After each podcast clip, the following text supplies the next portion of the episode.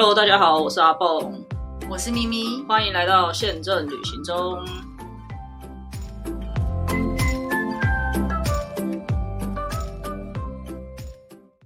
打开后，我是阿蹦，我是咪咪，耶、又来到了录音时间，有一点山穷水尽，想不到主题的时候。什么山穷水尽，有很多人专家可以邀请，只是说哦。最近因为疫情的关系不太方便对你这，一起来录音，你这有点可怕，因为开始有点 烧瞎嘛，没有，对对对马上就好。然后因为我们远距录音，你还没有研究出来嘛，然后再加上万一我们用麦克风，人家是用手机，那个收音效果会有差距。嗯嗯，除非我们两端都是要用手机录音。要先来测试一下了，还没有测试过。对，对啊不过还是觉得可以先跟大家谈谈这个超前部署旅游这件事情。我们这两年来一直在听到超前部署、超前部署这个概念，总总之可以轮到我们超前部署一下了吧？以 之前的什么疫苗超前部署、快筛超前部署，看起来都。都跟我们能做的事情没有什么关系，但但我觉得接下来这个超前部署的工作，大家可以开始陆陆续续的来研究一下。那为什么我们会嗯，觉得可以开始做这件事情呢？我觉得也有几个迹象是大家可以去观察到的啦。就是呃，以以我觉得以亚洲地区来讲，锁的最最紧的应该是日本，就就跟我们比起来，跟我们，然后还有中国不算这说的锁的最紧是指就是目前为止开放国界哦对国界开放最少的，我觉得日本算是其中一个蛮真的是蛮谨慎的一个中。国也要放进去啊，这样表示我们是第三个啊。嗯，中国我是不想理他了，但反正 你最好有小心点的，不 我？不会去啊，不用担心了。但反正我觉得日本算是比较严谨的国家，但是连日本都有一点松口了嘛。这两天的新闻，其实日本有一点松口了，就说什么五月底六月初，对，嗯会有一点，那就更不用说其他根本就已经陆陆续续开放的东南亚也好，或者是韩国也好。那韩国虽然开放了，没有把我们放在对等名单里面，可是我觉得有很大一部分，也不是我觉得啊，应该是说其实我们也没给他对等啊。对官方的原因，就是因为我们也没有给人家对等，所以我觉得他这样还 OK 了。对，所以韩国的意思就是，只要你台湾开了，我就会开。所以我觉得韩国也是比较可能很快就会有一些进展，只要台湾有一些开放。我们先讲东南亚好了。像前一阵子的话，那个泰旅局、泰国观光局就邀请了蛮多部落客去那个踩点，比如艾瑞克啊，还有一个我前两昨天晚上睡觉才听的那个其他人的 podcast，他们也都去了，然后去了蛮多个 hotel 有去看啊什么的。而且他好像邀请了很多人去，不只是布洛克。因为我我今天在联络一些 agent 的时候，我就有问到 agent 说，哎、为什么你们最近陆陆续续有在放一些泰国的产品，比如说普吉岛啊之类的？他就说，哦，因为我们老板有去台线玩。哦，就是必须要回馈一下，对，对，所以 A 群可能也有去了这样子。嗯，然后呃，新加坡更不要讲嘛，更早。对，没错，然后马来西亚也也开放了，开放了。对。然后呃，汶莱也开放了，嗯，然后还有什么国家呢？菲律宾早就开了，哦，就是大概有去旅游的都差不多开了。对更不要说欧美早就对开对对很早，然后很多人也都已经去欧洲玩了。我有追踪了一些，不管是呃布洛克也好，或者是一些朋友也好，有一些人就已经去了嘛。所以呢，呃，我们觉得啦，就是大家最喜欢的日本，好像就已经开始有动作，然后就开始打就在那边网络上面讲说，哎，快快快，我准备好了什么？而且日币日币那么低，大家早就换的满满满的日币在身上，所以应该是蛮快的。然后又加上台湾这边的话，嗯，部长最近又开始说什么传染病要变成四级传染病，对不对？对。然后好像也有一些被他在被那个叫什么咨询的时候，有讲到七月份可能那个国界会开，没错，有说可能啦，这样哈，所以感觉上其他航空公司的态度也是比较倾向在七月会开呃国界的方向，然后也可以看为什么我会这样觉得呢？因为陆续看到航空公司在增人，对不对？真人是一个对，这是一个 hint 嘛，对不对？然后没事哪班会现在多付对啊，对啊。如果就像大家已经锁了两年，其实大家大部分人事都是冻结的嘛，嗯就是有人离开，但也不会再补，预缺不补，就是基本上过去两年，不管是航空公司还是航空公司总代理，其实都是一样的情况。但这一个礼拜，如果大家有在关注的话，不只是前舱的人员，包含有很多地勤地勤的人员，我觉得地勤的人员是更值得关注的指标。对原因是因为空勤人员他招进来，他本来就需要一个训练期，大概两到三个月的时间，所以他现在招进来，他可能需要训练他们到一个程度，他才可以上线。可是他都开始招地勤的人的代表，他现在马上就有这个人力需求，需要去做一些市场的规划，或者是业务的销售啊等等的，所以他才会在这个时间点招人。这边我补充一下，因为我刚好前一阵子在做一些教材，我就上网去 Google，然后发现大家对地勤这两个字的印象，就以为只有在桃园机场或者是什么小港机场。的人才叫地勤，不是地勤有包括业务啊，有包括行销啊，甚至客服啊，这种都算地勤，反正就是在地面上工作的人。对对，我所以们都算地勤。对，所以现在我们刚刚阿蹦讲的就是说，这些在找人的并不是机场的人，而是比如说属于业务的、啊、行销的、啊、电商的、啊、这些方向的，所以就会觉得说，哎，那是不是感觉每一家都开始做这种动作，那就是感觉好像。快要有很多工作要做了，现阶段的人员已经来不及消耗所有的工作量。对，然后经过我们观察的各各个国家的趋势，其实我觉得如果大家有在关注的话，应该会很明显的发现，大爆发之后面临的就是开放，对，因为 因为你的国内已经没有，已经很脏了，已经不需要。对，虽然这样讲有点不太那个，但是我觉得其实就是这个原理，就是你你的国内已经可以承受这样子的一个病毒的风险了，那它就没有必要一直锁着。所以这也是为什么我们会比较乐观的看待七月份，应该我们希望最好是七月初嘛，对不对？那不能的话，那就七月中、七月底总要有一点就是那个曙光了吧？就是希望真的会有一些好消息可以出来。好，那讲讲到如果七月份要可以出去玩了，那你现在要该做什么叫做超前部署的工作呢？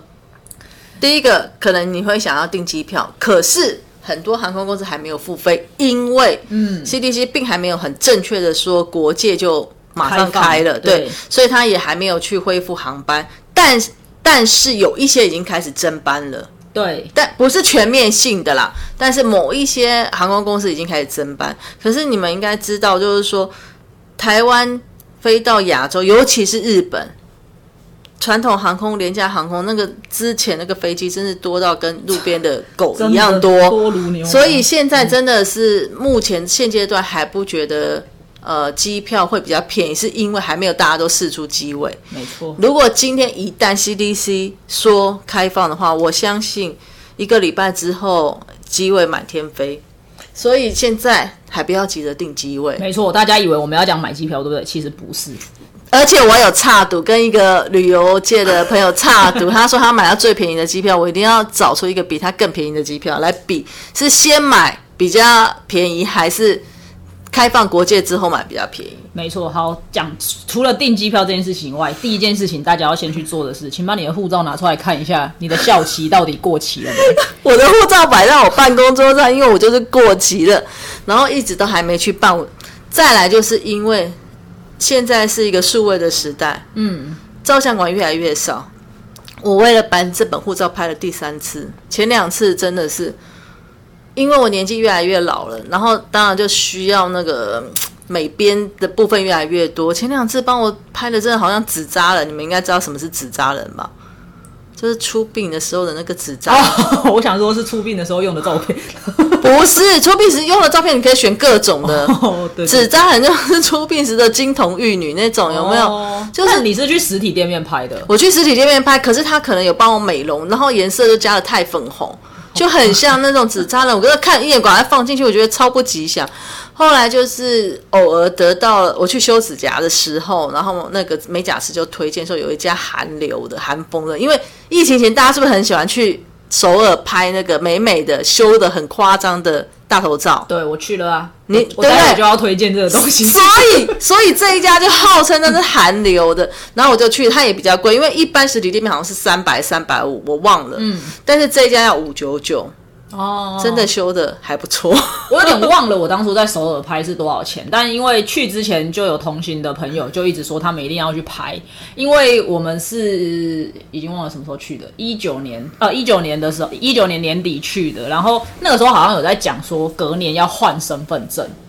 就是政府好像要换身份证，然后去的朋友就说哦，为了要换这个身份证，所以他们要去拍那个大头贴，然后我们就有去特别去拍在应该是在宏大附近吧，还是在哪一站，我有点忘记了。那时候好流行，大家去拍、那个。对，然后我们因为他十点，我记得他十点钟左右还是十点半、十一点开门那个店，然后我们就早上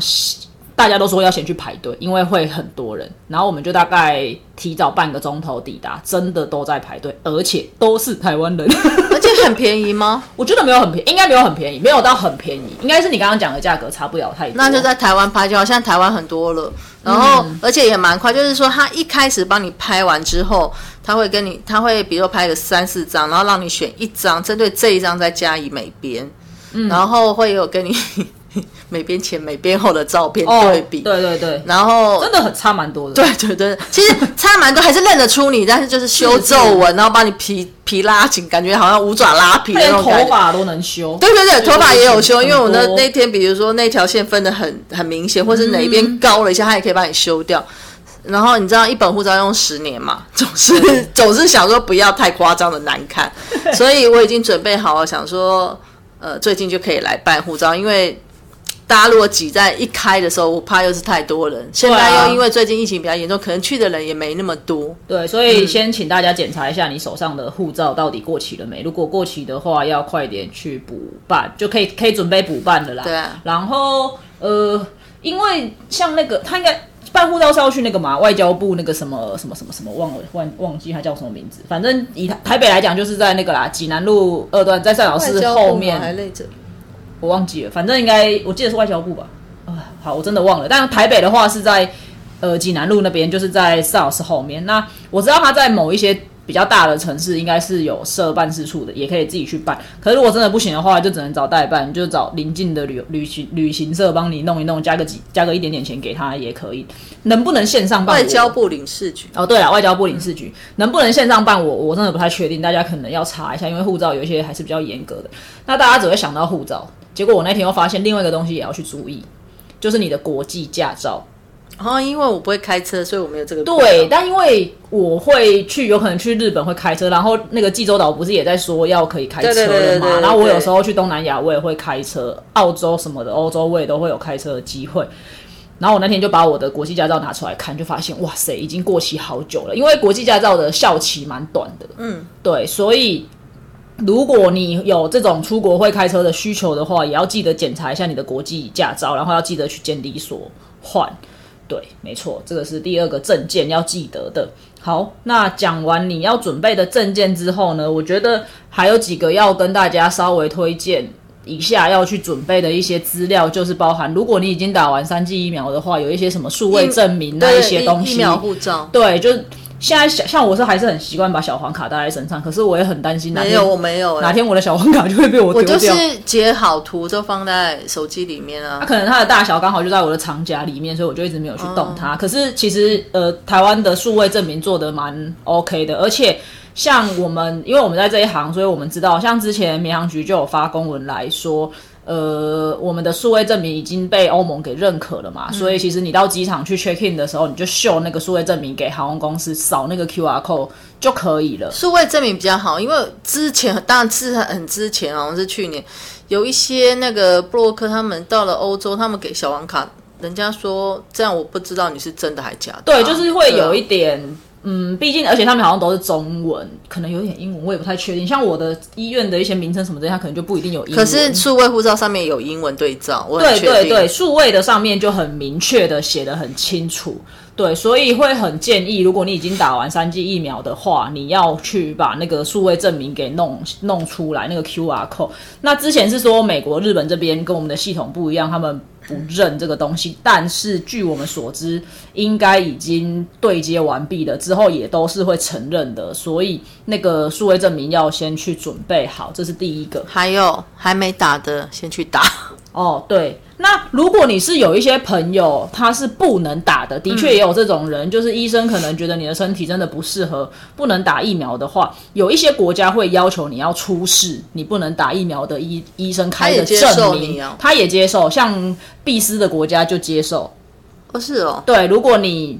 你是属于医疗因素，然后不能打那个疫苗的话，你有医院愿意开立证明给你说，呃，你是因为某某因素，所以真的不适合打。因为我们还没有很仔细读这些哦规章。我很认真好吗？每天都在那这是我们宣传的一个点呢，是啊是啊，就是很多如果老人或小孩他不敢打疫苗，我们就可以说他不适合打疫苗。可是的确要有医院开出这样子的证明啦，就是这个人他是不适合打疫苗的，所以他没有打。那他还是可以去，有些国家会接受这样子的一个证明，所以这个也是，嗯，如果你不能打疫苗，你可以去留意一下，去准备的。第三个，坦白说，这个东西我不知道台湾有没有，可是我觉得大家也要去留意的。哦你要说什么了？对，有一些国家，他对于你，比如说像我是有打完三剂疫苗，可是我没有得过 COVID，那可能另外一个人他有打过三剂疫苗，他也有得过 COVID 了。但是那个得过 COVID 的人，他如果可以拿出一个东西叫做复原证明的话，我们两个人受到的待遇可能会不一样。他他更安全的意思，他更安全的意嗯思。比如说，我可能没有得过 COVID，那我可能还需要去之前他，我可能还需要做个 PCR 或者是做个快筛，可是那个人可能就完全不需要了。嗯，就是每个国家给的这些条件都不太一样但是不是鼓励大家现在就故意去懒啊。当然，当然，当然不是这个意思，只是我我的意思是说，如果你已经不不幸就是得到这个这个这个病毒了，然后你也已经痊愈了的话，我真的不知道哎、台湾现在到底有没有发出这个复原的证明？对，然后我也在追踪我那些确诊的朋友，说，哎、麻烦你们帮我关注一下，你们你们复原之后有没有地方可以去申请这个确诊证、复原证明？同时也可以呃，怎么讲，安慰你确诊的朋友 往正面的方向哦对啊想，说，哎、你还多一层，你以后出国可能更方便了。真的真的，我有我有几个朋友是他们已经全家确诊了，因为真的小朋友在学校那个环境太难太难太容易了了啦，嗯对，然后他们就是小朋友带回来，然后就全家。大人跟小孩全部都已经得过一轮，但是他们也已经都快要康复了，应该是这一周就可以解除隔离。然后他们就很开心说：“太好了，我的日币也准备好了，护照也准备好了，美金也准备好了。”就是他们的意思，就是他们已经觉得自己已经过了这个坎了，只接下来只要开放，他们就可以出去玩这样子。对，所以当然不是说得到这个快点得到这个病比较好，而是说如果真的中奖了，那只要是轻症的话，大家就注意自己的身体嘛，保持健康的心情，然后就经历过它就好了。我我觉得得是在这边要稍微呼吁一下，就是说，虽然疫情有呃，就是 case 越来越多，然后我觉得就是得到的人心情是很重要，就是你不要过度的恐慌，然后就是尽量保持愉悦开心，那也许你的反应就不是那么激烈。对啊，好，就像有很多人得到 cancer，如果你越忧郁，可能越难治好。那我就周围有很多就是比较非常正面的朋友，就是就是他其实得了一些重病，他也是很积极的治疗，然后一直很正面，就感觉他的状况就会比较好。嗯，然后再来就是说，你真的得了，呃，出你又不是为了那个那个保险理赔的话，对对对所以就是平常心，没有马上去怎么得到什么居格的通知，啊你就自己做好这些居格的准备就好了。真的真的不要去挤急诊啊，真的很很，你去的其实反而也更危险。就可能你今天快筛阳，可是你不确定到底是不是，但你觉得你不舒服，你你可以在家里休息，你就在家里休息，不一定真的要到医院去。对，除非你有保险的那个证明的需求，所以这个部分觉得大家可以再思考一下啦。坦白说，我自己就在想，如果我真的不小心快筛阳了，那我硬要去拿那一张 PCR 证明我是阳性，有什么意义？没有意义、啊。坦白说，对我来说，我是真的没有，因为我本来就可以跟公司请假，用不管是用自己的特休，或者是用病假的方式，或者是用事假的的方式。那之前好像也有一个新闻出来，是说如果你是快筛阳的话，好像也可以作为你要休息的这个证明，证明就让公司 让你休那个防疫的假吧，对不对？那我又没有去买那个防疫险的话，我去拿那张 PCR 阳性，我我实在是不知道为什么我一定要去拿那一张 PCR 把阳性。那个病房留给真正需要的重病的。对啊，对，那你也要自己观察自己。如果你真的今天有一些很奇怪的症状，比如说忽然喘不过气来，或者是呃真的太严重的，你你不能理解，然后你在家里一直没有办法减缓的一些症状的话，再到急诊去对，所以这些是要提醒大家的，希望大家可以一起帮忙，毕竟很多人都挤到医院去，他们真的会负荷不了的。真的。对，好，那讲完你要准备的证件跟一些可以先准备起来的文件之外呢，我们就可以来讲讲，那现在你到底可以还可以多做一些什么，是去准备未来的旅游的。存好钱，呃，存好钱当然是一定的。那你也可以关注一下最近的汇率，包含像日币这阵子可能一直高高低低的，可是其实以跟以前比起来都是相对低一点。看一下今天是多少？我们同时录影的时候 啊，不，录音的时候。对，所以像这些你也可以准备起来。像应该如果有在关注的朋友，连我妈这种平常很少就是出国，也不太会去关注这种东西的人，她都知道。天哪，日币这么便宜，她都换了好多，先换起来。我就说你到底什么时候要去？她说不知道啊，反正先换吧，这么便宜。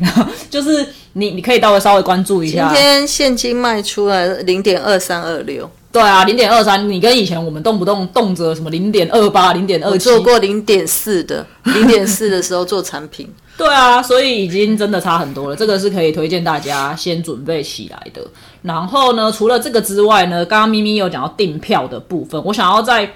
再完整一点的去论述为什么我们觉得现在你不需要去急着订机票的原因，是因为呃，即便是华航，它已经宣布。我忘了是六月开始还是几月开始，他要加班加回东京是每天一班，这都还是非常少的一个数量。大家要想，以前可能一家华航东京一天可能就三班到四班，光成田可能就两班，至少至少两班。记得好像有还有三班过，对西安一百那个最好的时间，然后还有羽田的航班，然后这只是华航，你要想还有长龙，所以还有虎还有虎航，还有杰西。乐桃、ANA、JL 等等等等等等的，就是非日本的航航空公司真的太多了。那现在大家没有把没有办法把所有的航班给开上去，就如同咪姐刚刚说的，我们还没有得到很明确的政策消息，所以我们不会去做这样子的产品上架。但是等到到时候一开始宣布说可以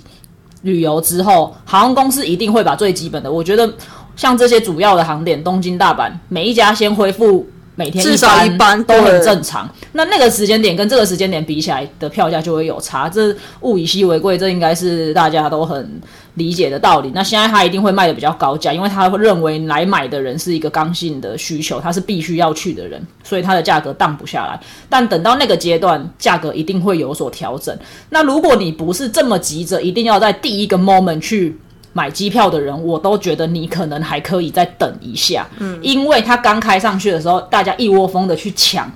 可是当那些航班卖完之后，航空公司马上就会做加班的动作，因为所有的飞机都空在地板上，运能都是空的，太停工太久了，所以大家一定是一窝蜂都想要赶快去捞，没错，所以。一开始可能大家都先开每天一班，可是当航空公司发现说，哎，原来需求这么旺盛的时候，他们要去做加班机的这个这个动作是非常容易的，而且非常快速的。可能你会发现，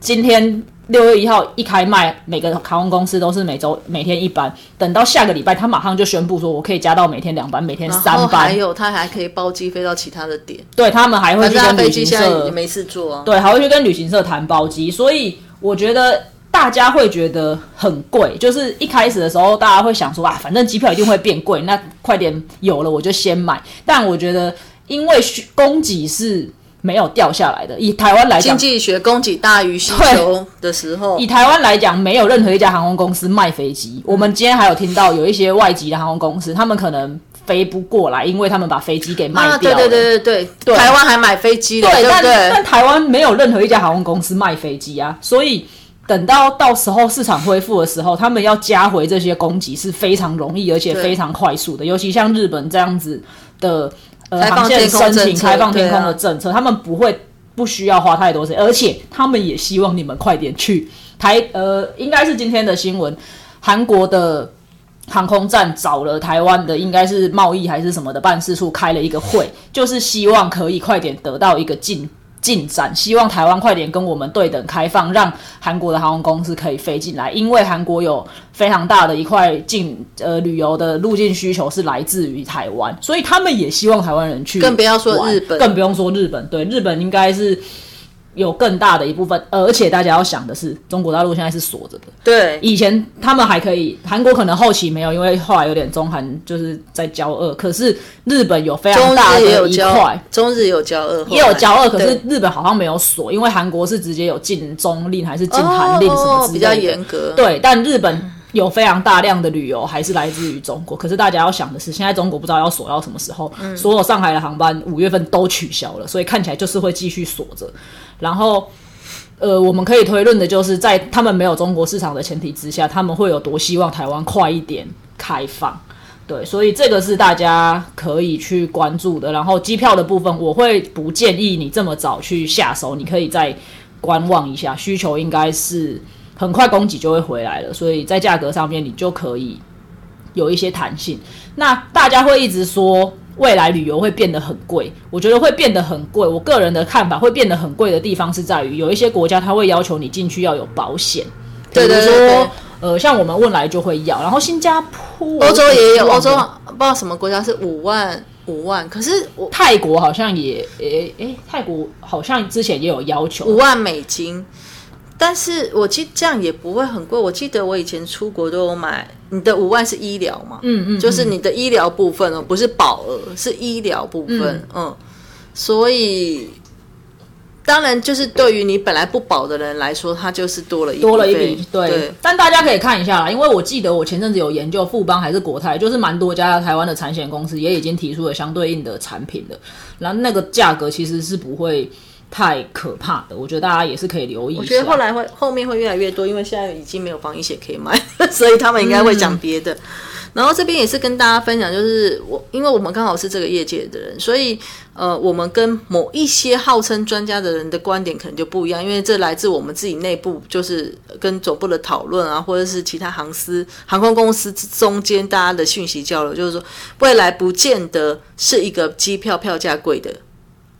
的状况，嗯，一虽然我们已经这么久没有飞，可是我们更急着把客人找回来。那一个客人他虽然急着要出去，他不见得会愿意花很高的钱去。然后就像刚阿蹦讲的，已经你要买保险了。那有些国家万一又要 PCR 的测试，嗯，或者是要快筛测试，也都是一些成本嘛。你一家四口出去，你就算买一个一百块，也要四百块吧。没错，哦，那万一他是要连续几天的什么的，所以未来可能是这方面，那保险一定是有的，所以未来这方面已经会增加旅游成本了。那为了怕客人不出去玩，所以我们的机票也就可能不会涨那么多，这是我们自己得到的消息，所以我们不建议现在大家就赶快去订机票的原因也在这里。而且大家要想的是，你想要去很多地方，可是你可能只能去一个地方。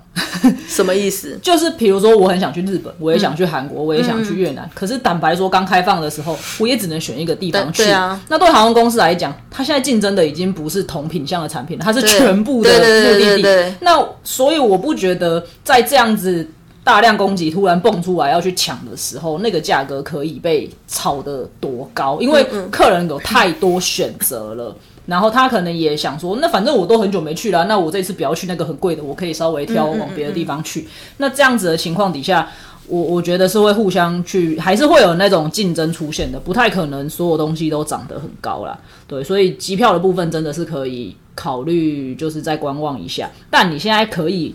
真的超前部署，可以真的定的就是饭饭店，嗯，对，因为呢，我们这阵子也好，或者是前阵子也有跟大家推荐了一些我们常用的一些订房网。那呃，订这些饭店之前，等下咪咪姐会跟大家分享她这两天做的一些功课，查到的一些真的很划算的饭店，大家可以去看，然后。可以去试着定定看的，但是我们还是想要提醒大家，虽然我们很乐观，觉得七月应该没有问题，可是毕竟这不是一个百分之百出自于政府给的保证，所以我们还是会建议大家在订这些房间的时候，尽量要选择是可以取消的方案。现在很多订房网都有提供这样子的一个选项，你可能稍微会多个一点点的钱。几百块，或者是甚至有些订房网不需要，但是至少你的订单是可以取消的，对不会让自己有太大的风险在这上面。然后另外一件事情就是，当你选择了这样子的产品之后，你如果真的最后没办法成型的，请记得去取消，不要造成人家的困扰，因为人家不好的会记录，对，或者是不好的记录，人家会觉得说，哎、你们台湾人还是什么都订了一堆啊，结果又都不来。虽然你没有罚则，可是对人家也会是一种困扰，这个是想要提醒大家的。那请咪姐告诉我们，你搜寻了什么？哎，我只有搜寻两个地方，就是大家比较可能会马上去，或者还有航司航空公司会马上复飞的，就是东京跟大阪。嗯，好，那我们先讲东京好了。东京的话，以前呃很多呃旅游旅行社他们做的团体自由行的产品，他们想要压低价钱，最常卖的房型是叫做 semi double。其实 semi double 其实就是单人房，然后他的床比较小。嗯，但是呃，台湾人有的时候就觉得我有的睡就好了，啊，睡的难睡一点也没关系，所以他们就可可以去接受 semi double 的房型。嗯，semi 就是一半的意思嘛。对对，所以它就是比较小的双人床。或者比较大的单人床这样的意思啦，哈。对，呃，这个想要补充一下，大家在订日本，如果有去过日本的人，应该会发现，虽然你订的是双人房，可是进去那个床是很小的。那我们也可以请蜜姐跟大家说明一下，如果你今天在网站上你要订大一点的双人床的话，应该要你就是如果他他讲的是 semi semi double s e m i d o u b l e，嗯，那就是不是传统的那种双人房，嗯，那它就是比较小一点，它的床就会比较小。那如果你是要一张大床的正常标准就是 double，对那你要两两张床就是 twin，这就是正常的状况就是这样。对，然后如果是三人房，当然就是 triple。可是因为日本比较小，有的时候它不一定会真的有三张床。嗯，好，台湾也一样，不一定会真的有三张床。这个我研究很深，因为我们家刚好就三个人，超难找三张床的房型，而且三张床的房间就要比较大。对才能加得上加床嘛，所以通常如果它是有两张单人床，然后再给你一个加床，已经你已经很 lucky 的。嗯，那也有少见，他就真的是三张床的，就是坐死呃不能说坐死，就是真的三张床，不是那种好像那个叫什么行军床加床的，不是那一种。那有的是用沙发床加床这样子的三、三人房，所以有有以上大概是这几种标准的配备是这样子。对，如果你要去日本，然后要订房的话，这个要推荐大家建议要、要看一下。如果尤其是你的同行伙伴，如果很大只啊，然后很高啊，很壮啊，真的要看一下那个 semi double 真的很小。semi double 就是你们家人都一百五的啦，对对那就可以了，真的没差了。或者是说你带一个小孩的，一个大人带一个小孩住 semi double 其实也还好。嗯，对，好。那东京的话，台湾人最爱去的就是新宿。嗯，好。然后以前呢，就是那个团体就很常用的，就是新宿华盛顿。好，那新宿华盛顿 semi double，我其实去搜寻的日期是七月十六到十九，七月十六是礼拜六，所以是六日跨周末哎，六日一二嘛，对不对？嗯嗯我看一下嗯。然后呢，我必须要先跟大家讲一下，台湾的暑假是七月一号开始，嗯小学啦普遍讲，当然大学是比较前面一点。通常我们会建议大家，如果你要房价比较便宜的时候，你就是七月十五以前去，因为日本的放假是比较后面，它是七月中才放假。哦，可是呢，因为我们航空公司也知道 大家都想要七月先去，为什么呢？因为暑假两个月，所以很多学生是不是会上暑期辅导？对，暑期辅导通常是七月中到八月中，所以学校会放的就是七月初跟八月底。不好意思，我们一定是涨这时候，嗯，哦，那我们也是难得才涨一次价嘛，所以通常七月初要去的话，机票可能贵，但是房间可能比较便宜。七月中的话，因为日本也放假，他们也有国内旅行，所以他的房间可能比较贵，但是你的机票相对可能比较便宜。又加上八月的时候，常常碰到台湾的鬼节。是不是台湾人会觉得说鬼节就是不适合出游啊，要待在家里，或不能去海边什么之类，所以那时候的票价也会比较便宜。这是供大家参考。COVID 前的状况是这样子，然后呢，所以我搜寻的是日本已经开始放假的期间喽。好，华盛顿 semi double 的房价，那个日币是二六二零零，四个晚上。算双人房吧？十九哎，三个晚上，十九三个晚上，十九二十十对，对不起，四天啦，十六六十七嘛十八十九，对对对对对，三个晚上二六二零零，，对，然后和台币六零二六，那就是一个晚上。我是用汇率零点二三抓啦，可能再高一点，差不多就这样，那就是一个晚上两千块嘛，一个人一头人头一千块嘛，差不多，差不。多差不多。对我我我不知道你啦，但我可以给大家我自己的一个一个呃，算是平均值。通常我要出国的话，我在抓饭店的时候，如果是一般的饭店，我今天不是去什么特别很豪华的 villa 或者是很五星那种很很很了不起的饭店，我自己在抓饭店的话，我一个晚上的预算会抓一千块到一千五百块，一个人一个晚上。那你不会看地方哦我会看地方，但我基本上就是不会超过这个价格。？OK，对，就是比如说这个地方，我如果一定要住在某一个很热闹、很繁华的，比如说转运站还是什么之类的，我还是这个价格，可是我可能就住差一点的饭店。那如果哦我一样是这个预算，可是我今天是在比如说像京都，我我可以稍微住偏僻一点，但其实京都饭店很贵，所以也没有这个可能。但就是比如说京都，有时候我去订 Airbnb，那我可能不是订在方便的地方，可是我觉得、它蛮好的，但我也不会订超过太多，就是我大概都是用一千到一千五百块去抓我一个晚上的房价的预算。对，那我不是，我都一定是看饭店等级。哦我没有对我这对，我不是一定都要做好的，但是我在比较的时候，我会以呃我对这个市场的了解，去要去比这个房间。对对，你是你是去比你你你的你的比法是说，我觉得呃这个东西它本来的价值是多少，可是它现在是多少，我觉得我赚到了，那你就来定。对对对对你是这种方案，但我不是，我就是我大概出游的话，我就是会抓我的住可。是你抓一千五的话，呃听听众可能比想不出来说这样是便宜还贵，他就觉得说，哎，刚好是落在你的，你看一千块嘛，所以平均一个晚上一千块，他可能觉得嗯说刚好是落在你的规划中，他也不知道这是贵还便宜。哦，但我是抓，就是如果这样子整趟机票加酒店这样子抓下来，我觉得那个价格会跟我不要被，就是会跟你去买旅行社套装的东西不会差的太远，就是我会觉得这样子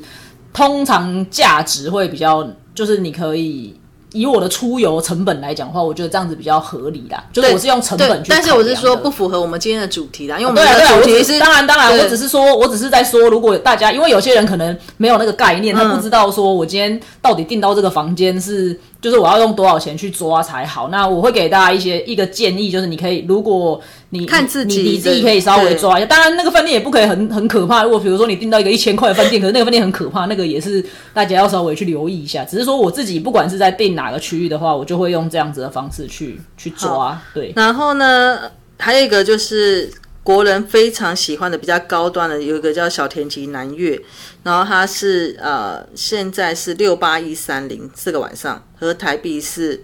一五六七零，等于一个晚上五千多，对不对？嗯，你觉得这样有点贵，可是它之前超夸张的贵。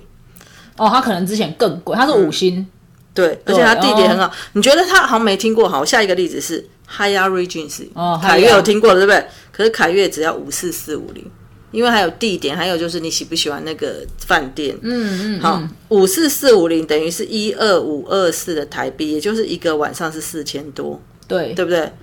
这是凯悦哦，对但是东京的凯悦哦，是日本的凯悦哦，不是 台湾的凯悦都不值了哈。但是凯悦也有分等级，因为 Haya Regency 是比较低的，那 Grand High 是比较高了。它同样的 Hyatt 它也有分等级的。嗯，好，再来就是品川，品川是呃我跟阿乔姐姐比较喜欢的点，因为品川它虽然不是像新新宿，我们会觉得人什么人蛇太多，那可以个成语成语叫什么说？人蛇杂处，但不能这么说吧。就是真的是这样，就是因为它有歌舞伎町，比较复杂啦对对它比较对复杂对对。所以呃，品川的话就是也有很多外国人会住在那边，嗯整个感觉就是有一点 high end 的感觉。再加上品川车站楼，呃，我非常推荐，就品川车站楼下呢就有一个忘记那家超商叫什么，那个超商就有卖酒，各式酒类，还有那种外国人会吃的火腿。嗯嗯哦，所以你可以去买红酒配火腿，而且日本的红酒比台湾还便宜。不不知道可能是因为税金的关系或什么，所以以前我们每次去住到品川的时候，我跟我先生就会去，就是那天逛完行程，我们就会去那个超商买一买一支红酒，然后买火腿，它还有那个馕，就是印度的馕，然后回去配着吃这样子。馕馕，馕就是那个饼啊，那个饼，一个食吃东西的食部的那个馕，就是哦，嗯，好，我就是可能想象得到那个字，但我不太知道那个东西。馕就是如果你去吃印度菜的时候，它不是会有咖喱旁边配的那个抓饼，那个就叫馕。哦，它不就叫饼吗？不是，它是叫馕，它的英文也叫馕。哦，我以为它就叫印度抓饼。嗯，哦，好的好的，我很喜欢吃那个东西。好，然后呢，那那边的话，呃，国人最常会用的就是品川王子，王子系列，怎么啊，听过？王子系列，好，是四一一六六，所以台币是九四六八。也是三个晚上，三千多块，对那真的蛮便宜的。王子系列的话，对，品川王子哦，好。然后还有一个就是在品川附近，但是不是在呃品川站，可是它在五反田站也是三手线上可以到的，就反正就是那个圆圈嘛哈，你知道。三井花园只要三六二四零，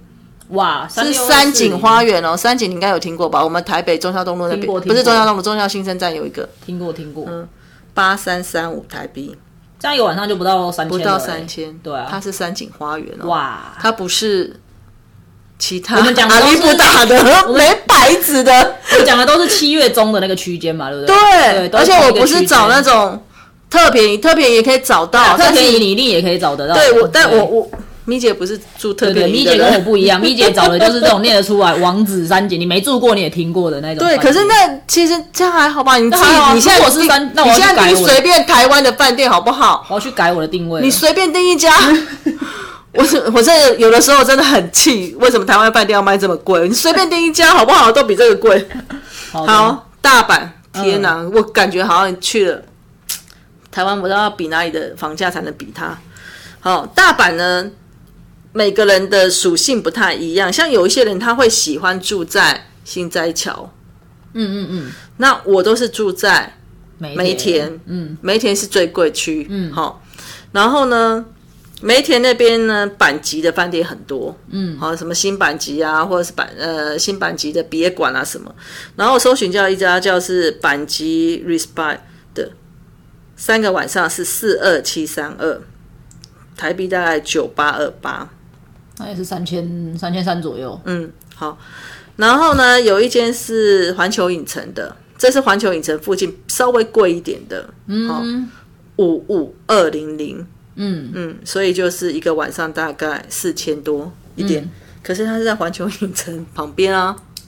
好。然后呢，还有一个我很喜欢住的叫做 Hotel Granvia，它就是在大阪车站楼上，哦，好方便哦。超方便的。然后你一下去，对面就是大湾百货，就是嗯十秒。好、它整个就是在大阪站的楼上，因为大阪站腹地很大啦。对对对，然后旁边的百货的包四楼还几楼就有那个宝可梦的店，可以 可以买很多宝可梦周边。因为我是一个，对，我们全家都爱玩宝可梦你的，重点，对没错。而且我曾经在那边有一天帮我女儿买了一个宝可梦呃皮卡丘的背包。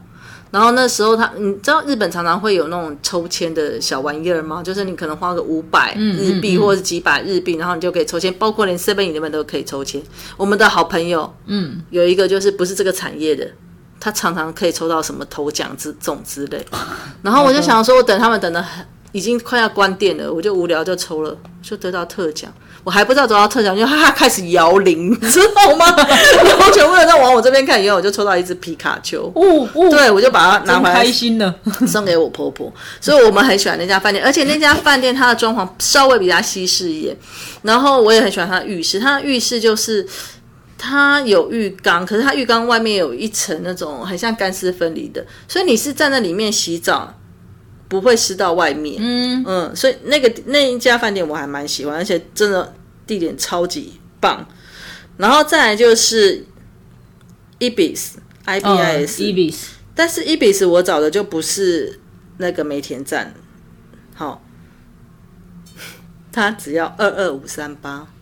二二五三八，那才不到八千吧？5184哦哦哦，五千多哎，三个晚上五千多，所以一个晚上不到两两千。多，呃呃不到呃，2000啊对，不到两千，一个人只要两千多。五一八是一个人三个晚上只要两千五对百九十对对对，很便宜呢，真的。接下来我家最便宜，你有听过 Best Western 吗？它是一个哦，西啊，我不知道是美国还哪里的一个连锁饭店，所以你在很多地方都会有。Best Western 也是很常出现的一个饭店，然后它只要一八五四零，哦哦，嗯，你姐看的绝不是一八五四零是日币哦，是，所以它只要四二六四，一个晚上不到一千五百块，就一个人不到七百五十块。对，哇，哎、你都是在乐天找的吗？我是在日本乐天，对对对，日本而且不用先付钱。对对但是我找的是没含找，因为我去日本不会含，几乎不会含对。因为我喜欢去那边吃有的没有的东西，所以你可以发现，就整个房价来说，是大阪平均要比日本便宜蛮多的。所以，嗯我本来是有在想说要，因为之前两年都是呃，Kobe 的前两年都是在玩大阪嘛，想说是不是今年要回去东京一下？看了这个房价以后，又觉得，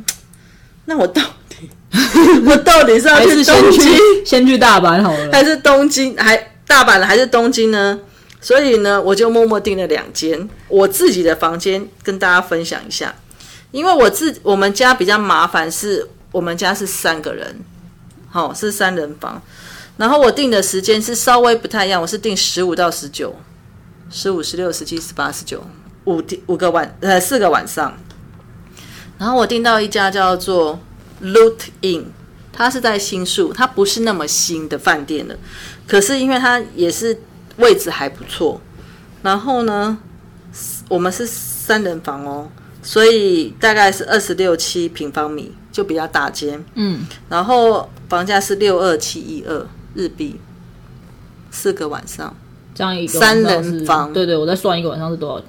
这个我没有算，我看一下六，嗯，六二你乘一下好了，六二七一二，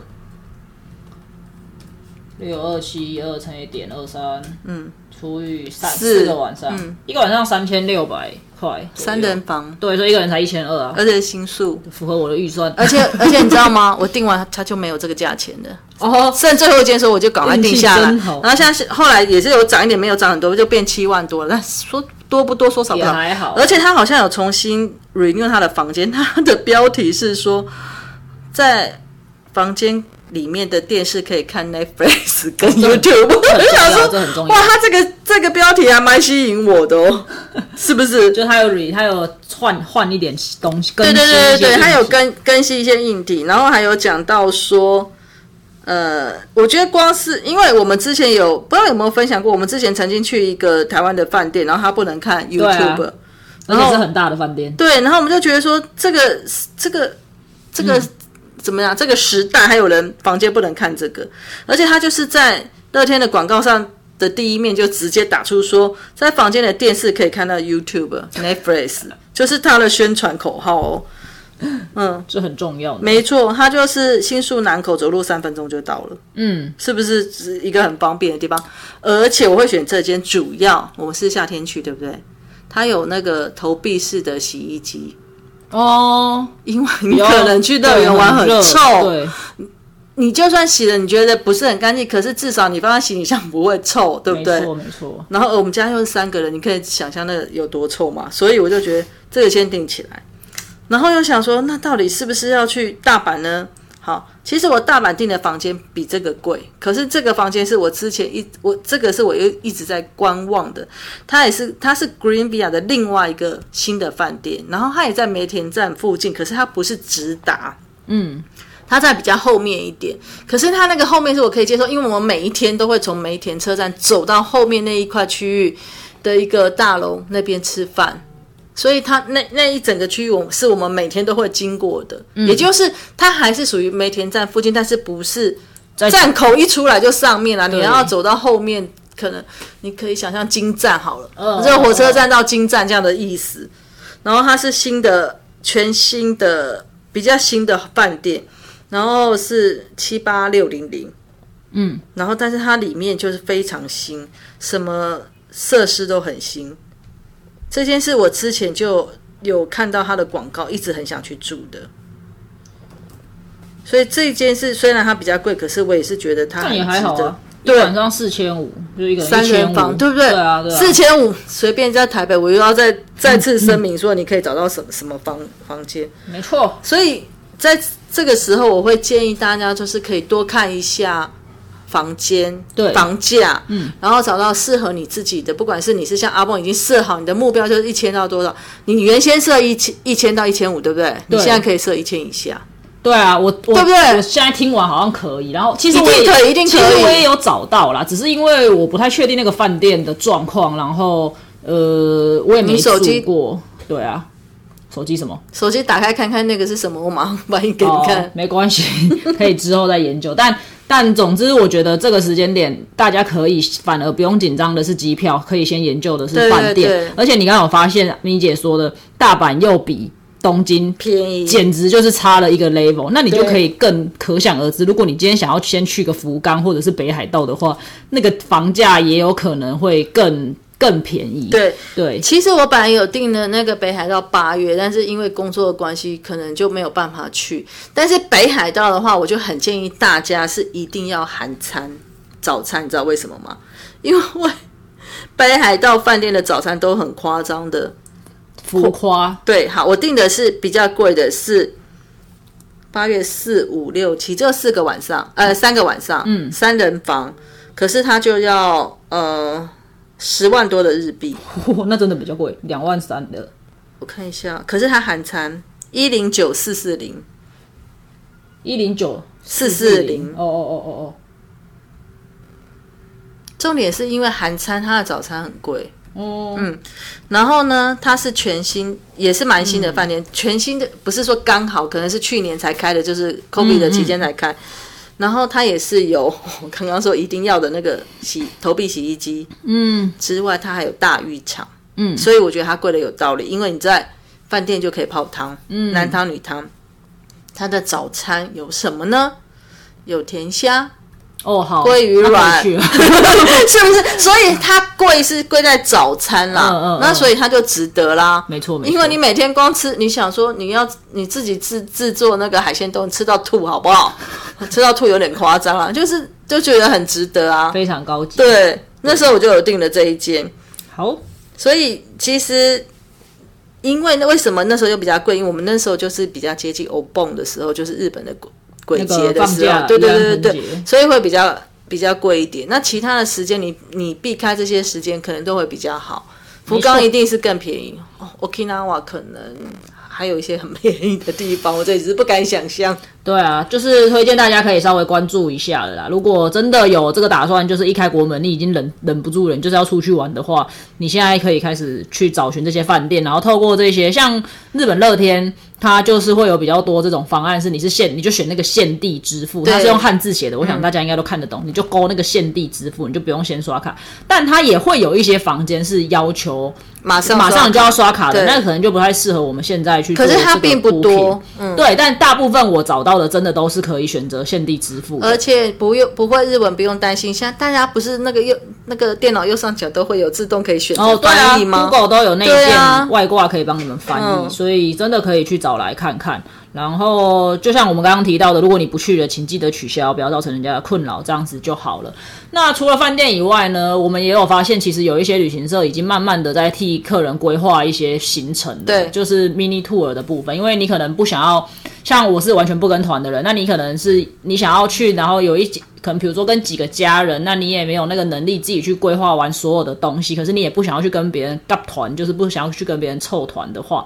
你也可以去找到这些旅行社去替你们做这样子的规划，我觉得都是可以慢慢的去咨询的，不用就是真的是蛮快，应该就会有一些好消息的啦。嗯，你们也可以去参考一下，不管是日本也好，欧洲也好，他们都有那种 bus tour，就是可能一日游、两日游的那一种，你就可以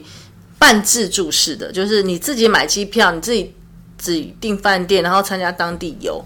然后有些时候是你自己走，有的时候去参加当地游这样子。对，就比如说去了五天，前两天自己走，然后第三天去跟这个行程啊，第四天去买东西，然后就是你可以去搭配啊，不一定要全自助，也不一定要全跟团，就其实对现在的弹性真的太多了。对，好，提供给大家做一个参考，这就是我们的超前部署的一些计划，而且不是。只是告诉大家而已，而是我们都做好了，对我们都订好了都订好了，我们是真的都订好了。我现在只有订两个地方，待会这那个录音完再订其他的城市。对我真的也是定了生日要出国去的行程的，所以就是先准备起来，真的会会蛮蛮有希望的。嗯，好，那今天的台语小教室呢，就是假后到修补。哦，谢谢，这今天很容易，假后到修波，没错，就是我们今天的主题。好康的要跟大家分享。对，我们知道了这些讯息，然后给大家一些 hint，希望大家也可以去慢慢的做准备了，然后真的是快点迎来国门打开的这一天。那请咪姐再帮我们念一遍。假后到修波，哎，很好，这一句话很标准。那我们就到这里，今天谢谢大家，拜拜，拜拜。